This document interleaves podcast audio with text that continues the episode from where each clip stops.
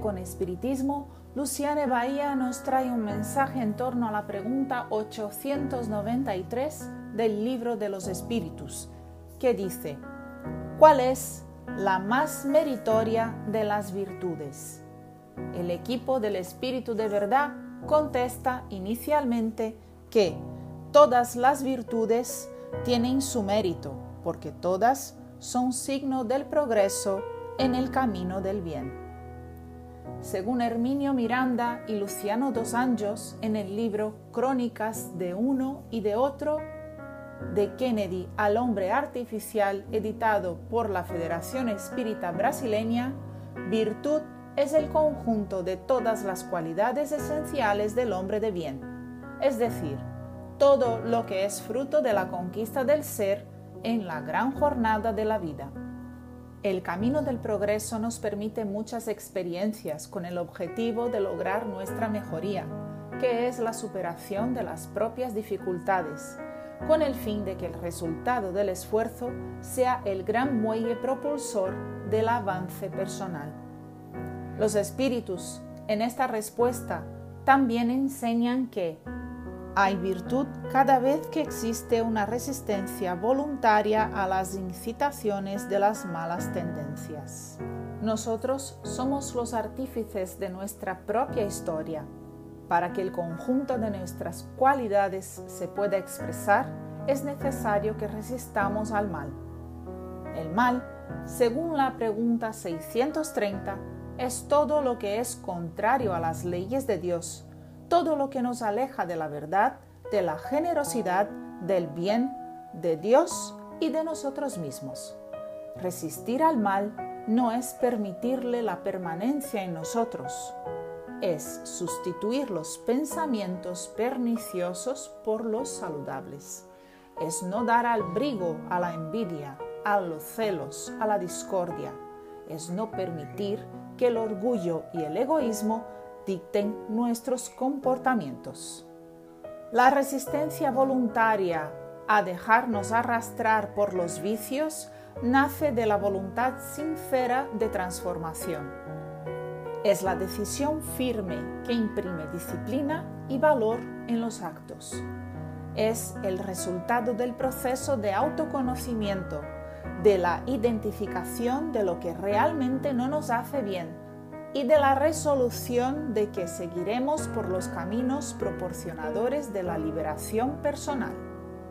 Con todo, lo sublime de la virtud consiste en el sacrificio del interés personal por el bien del prójimo, sin segundas intenciones. Es así como también resaltan los espíritus. Entonces, para que sublimamos nuestras cualidades, es necesario abdicar de la principal característica de la imperfección en nosotros, el interés personal. El desinterés es una invitación para que ejercitemos el amor incondicional enseñado por Jesús, que amemos a Dios por encima de todo y al prójimo como a nosotros mismos. Es el desprendimiento de las situaciones de ventajas, de vanidad, del pensamiento oculto por nuestra única satisfacción. Cuando comprendemos en esencia la propuesta crística del amor, nos habremos dado cuenta del propósito que nos hace estar aquí. El ejercicio del sacrificio todavía está visto por nosotros en muchos momentos como algo penoso, pesado, que no nos gustaría vivenciar porque va a exigir mucho de nosotros. Sin embargo, si miramos el sacrificio como un sacro oficio, luego él se transforma en un gran desafío. Trabajar en favor del divino, de lo que es sagrado. Todo cambia porque nos damos cuenta que somos activamente instrumentos de la construcción del reino de Dios en los corazones humanos nuestro propio y en los corazones de nuestros hermanos. De ese modo, los espíritus concluyen que la virtud más meritoria es la que se basa en la más desinteresada caridad. La caridad es el propio amor que se mueve y que se expresa. podríamos imaginar que toda caridad es desinteresada. Pero desgraciadamente no es así. Todavía existe la acción del bien que está hecha y que solamente el destinatario se beneficia, porque el que contribuye está tan inmerso en los intereses personales que no consigue siquiera apreciar las bellezas que vienen del alto todas las veces que la caridad se materializa. Como nos enseña Jesús, la caridad es la benevolencia para con todos, porque se debe expresar a todos incondicionalmente. Es la indulgencia para con las imperfecciones ajenas, porque es la misericordia que abraza a los hermanos ante los equívocos realizados y es el perdón de las ofensas porque permite que nos liberemos de nosotros mismos, alcanzando nuestra propia salvación. Por esto, la propuesta del espiritismo es, fuera de la caridad no hay salvación. No se trata de compensación o de retribución. La caridad es la instrumentalización de nuestra transformación. A través de ella realizamos lo mejor de nosotros, emprendiendo los esfuerzos para alejarnos de las imperfecciones que todavía revisten nuestra individualidad.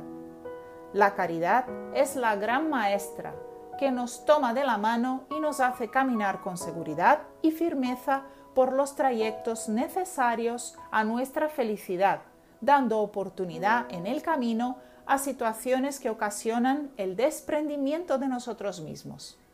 Vamos dejando hacia atrás nuestros miedos, nuestras macelas, nuestras imperfecciones y, más ligeros, podemos alzar vuelos más altos rumbo a la angelitud.